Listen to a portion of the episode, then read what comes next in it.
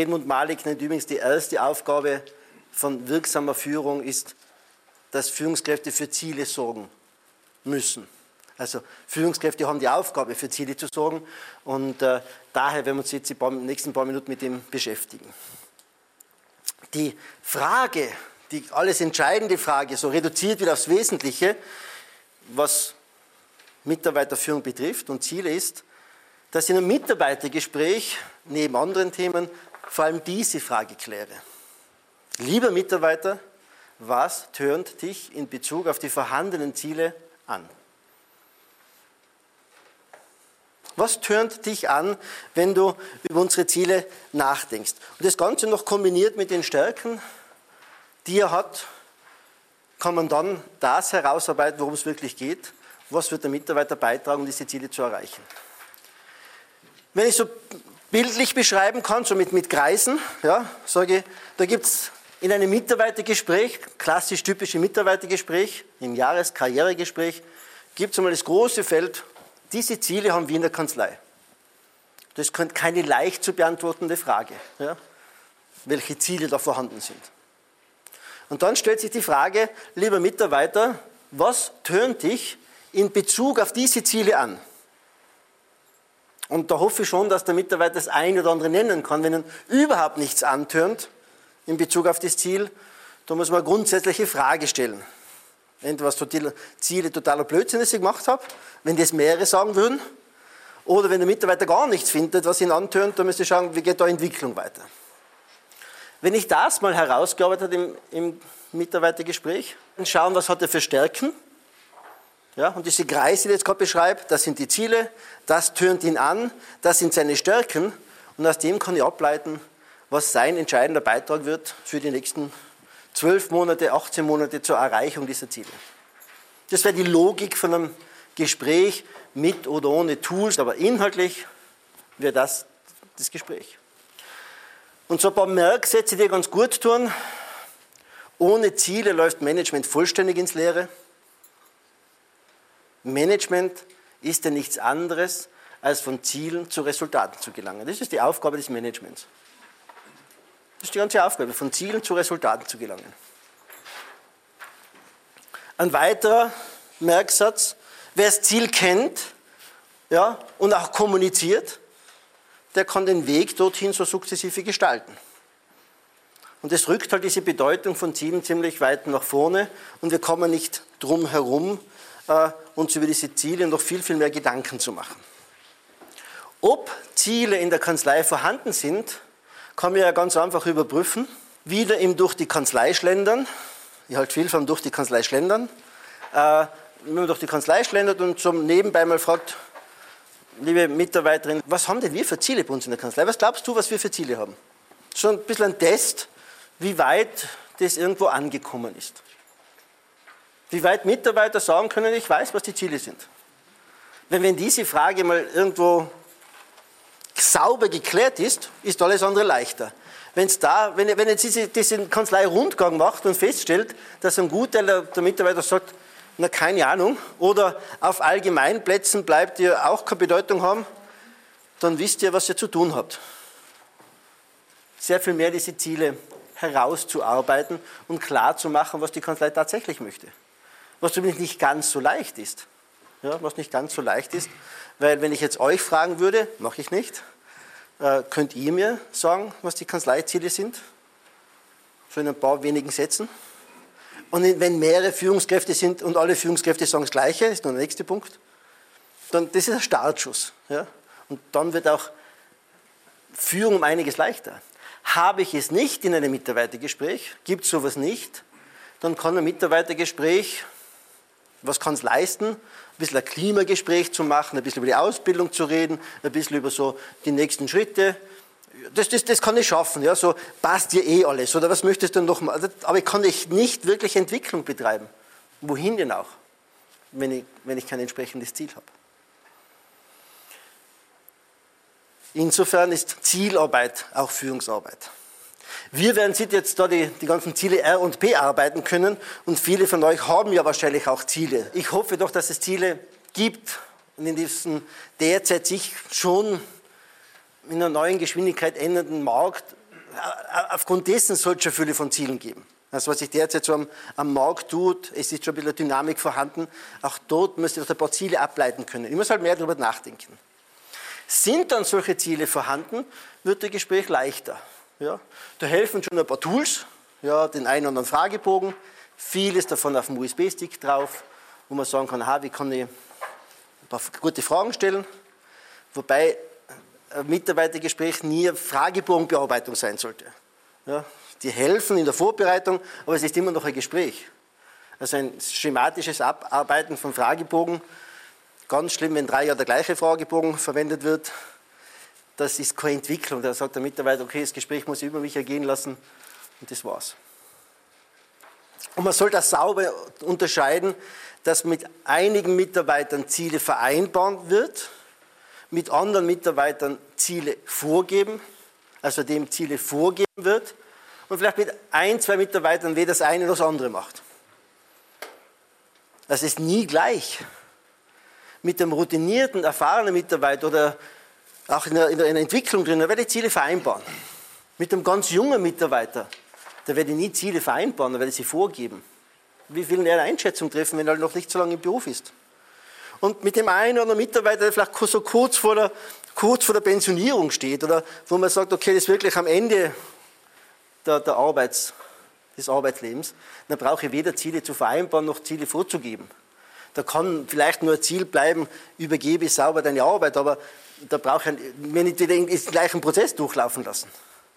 Also ich muss da trotz aller Tools mir immer wieder überlegen, was ist bei dem Mitarbeiter jetzt die passende Vorgangsweise.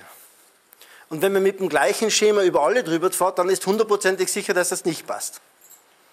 Das kann man mal so feststellen. Wenn ich mit dem gleichen Schema bei allen drüber gehe, dann ist hundertprozentig sicher, dass das irgendwo nicht passt. Es gibt in jeder Kanzlei immer die vier gleichen Ziele, falls sich jemand schwer tut damit. Also falls einem überhaupt nichts einfällt. Ja, kann ja passieren. Äh, dann hilft einmal als Ausgangspunkt schon diese vier allgemein gültigen Kanzleiziele für jede Steuerberatungskanzlei oder Rechtsanwaltskanzlei ist. Ziel Nummer eins, die Klientenzufriedenheit zu erhöhen. Ziel Nummer eins, immer gegeben.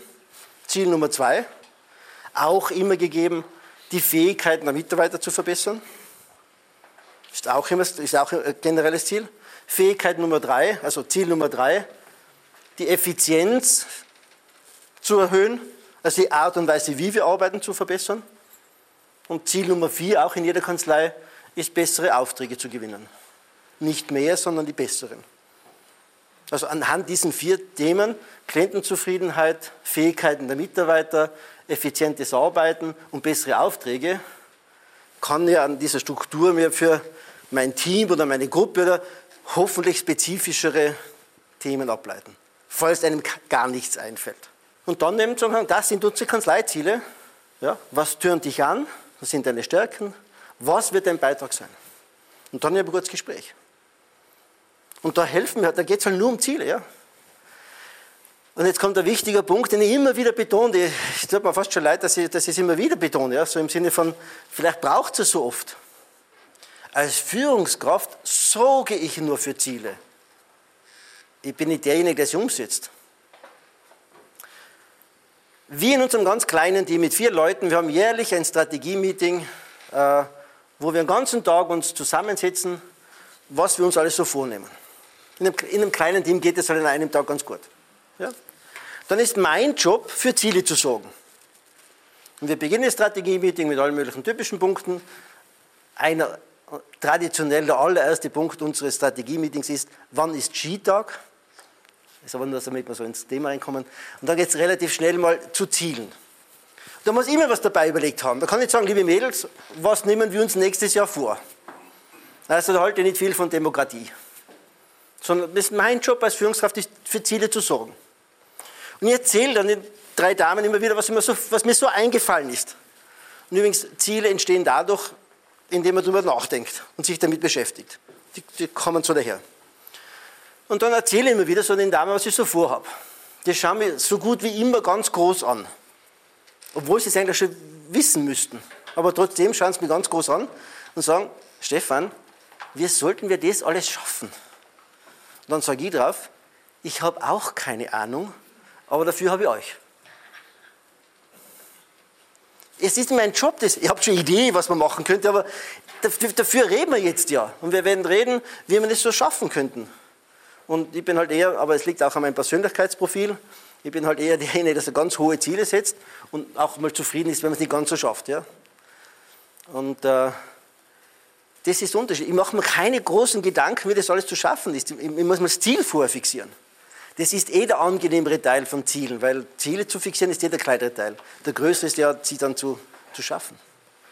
Aber das sollte man kommunizieren. Und wir vereinbaren übrigens auch gleich so zwei, drei Follow-up-Strategie-Meetings, wo wir während des Jahres uns einen halben Tag zusammensetzen und sagen, wo stehen wir. So sagen wir, dass da Ziele vorhanden sind. Und in dem kleinen Team vielleicht ein bisschen leichter. Die drei wissen ziemlich genau, was wir jedes Jahr so vorhaben. Und bei einem dieser Follow-up-Meetings kann es sogar passieren, ist vor zwei Jahren mal passiert, wo wir im September wieder so ein Follow-up-Meeting haben zu unseren Zielen. Jetzt sind wir alle zusammengesessen, es war der halbe Tag reserviert. Und der Beginn des Meetings war, liebe Leute, ich weiß, wir würden jetzt über unsere Zielerreichung reden, das ist auf dem Programm. Allerdings, ich ändere jetzt das Programm, weil für den Rest des Jahres gibt es nur noch ein Motto. Das lautet Überleben also beruflich überleben, im Sinne alles schaffen. Weil man merkt, es war so viel zu tun, dass wir jetzt nicht über weiter Zielerreichung reden sollten, diese ganzen Projekte. Da muss ich sagen, jetzt ist halt im Moment nicht so für die nächsten drei Monate, so viel anderes Geschäft. Wir reden wieder drüber, wenn es geht. Die Ziele sind deswegen nicht weg. Wir haben gesagt, okay, pff, reden wir in drei Monaten wieder drüber. Und die drei wissen ziemlich genau, was so auf sie zukommt jedes Jahr. Kommt eben noch mehr dazu, als wenn man annimmt, aber Sie wissen es im Großen und Ganzen. Und da sind selten, selten quantitative Ziele drin, so gut wie nie. Also im Sinne von Umsatzziele. Das sind immer andere Themen. Wenn wenn wir das alles schaffen, kommt hinten noch das Geld eh automatisch. Also es sind immer inhaltliche, qualitative Themen, die wir da bearbeiten. Und wenn jetzt über diesen Zielen sogar noch ein bisschen was drüber steckt, ja, drüber steht, ja, warum wir das alles machen, ja, da nähern uns wir dieser sinnorientierten Führung an. Warum wir das alles machen, dann ist es ja um einiges leichter. In diesen Runden sage ich es immer so, ähm, wir haben einen klaren Unternehmenszweck, einen klaren Unternehmenszweck. Ähm, Verzeihung für die Beleidigung, die ich gerade ausspreche.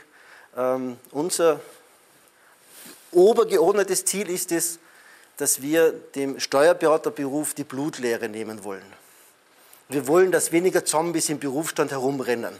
Was unser Ziel ist, sagen, wann auch immer jemand mit uns zu tun hat, dann möchten wir, dass der wieder, wieder oder noch mehr Freude an seiner Tätigkeit gewinnt mit Führung und Management. Alles, was uns leitet, ist, was können wir dafür tun, dass Steuerberater und deren Mitarbeiter wieder richtig Freude haben. Und da bin ich mir jetzt ziemlich sicher, also ich würde es fast schon notariell unterschreiben, äh, wenn ihr die drei Damen, ist es leicht, weil es nur drei Damen sind, fragt, was will denn der Stefan, dann ist ziemlich sicher, dass die sagen würden, weniger Blutlehre, weniger Zombies. Das würden die antworten. Und dann sage ich, okay, langsam ist du angekommen. Es wird auch immer wieder betont, ja, es wird immer wieder, reden wir drüber. Und ich habe Ihnen auch schon mal vermittelt und ich glaube auch ganz gut äh, angekommen, äh, wir verändern und bewegen die deutsche und österreichische Konjunktur. Also wir sorgen für Wirtschaftswachstum im deutschsprachigen Raum. Das schauen Sie mir doch so groß an, ja. Vier Köpfe be bewegen Wirtschaftskonjunktur. Ja, Dann fragen Sie, wie kommst du denn auf den Blödsinn? Dann sage ich, schau, wenn wir während des Jahres mit ungefähr 200 Steuerberatern zu tun haben, ich habe noch nicht nachgezählt, wir haben noch nie nachgezählt, oder mit ein paar hundert, und uns gelingt es, dass all diese Steuerberater ihren Job ein bisschen besser machen können und das heißt übrigens auch ihre Mandanten besser beraten können, und all diese Steuerberater haben 500 Klienten. Größenordnung im Schnitt. Dann reden wir für eine Zahl, die, die kann ich gerade im Kopf nicht ausrechnen, aber da geht es um viele. Und wenn die alle ihre Unternehmer besser betreiben, weil sie den richtigen Berater haben, dann bewegen wir die Konjunktur. So muss man mal sehen. wissen Sie, warum machen wir das alles? Wenn ich noch Steuerberater in Landeck wäre, ja, Tourismusregion, dann würde ich meinen Mitarbeitern sagen, liebe Leute, was wir da machen ist, eine, für eine blühende Tourismusregion zu sorgen. Das ist unser Job. Wir sorgen dafür, dass diese Region eine wirtschaftlich starke, blühende Region ist, mit unserem kleinen Beitrag. Weil wir halt da 300 Hotels betreuen oder wie auch immer, wie viele es sind, oder 300 Tourismusunternehmen. Und wenn wir das gut machen, dann werden die aufblühen, eine Lebensgrundlage für tausende Leute haben, das ist unser Job. Und da kann man sagen, da bin ich dabei. Und jetzt brechen wir es halt noch rund und sagen, was heißt das für uns, was müssen wir dafür tun, was haben wir da für Ideen, wer wird das angehen. Und dann ist ein Mitarbeitergespräch relativ leicht. Ja? Wenn ich die Stärken auch noch herausbekomme, dann ist es relativ leicht. Sage ich, was tönt dich an in Bezug auf dieses Ziel? Was sind deine Stärken? Was wird dein Beitrag sein? Dann, dann ist mehr so härtere Arbeit. Aber es ist relativ leicht.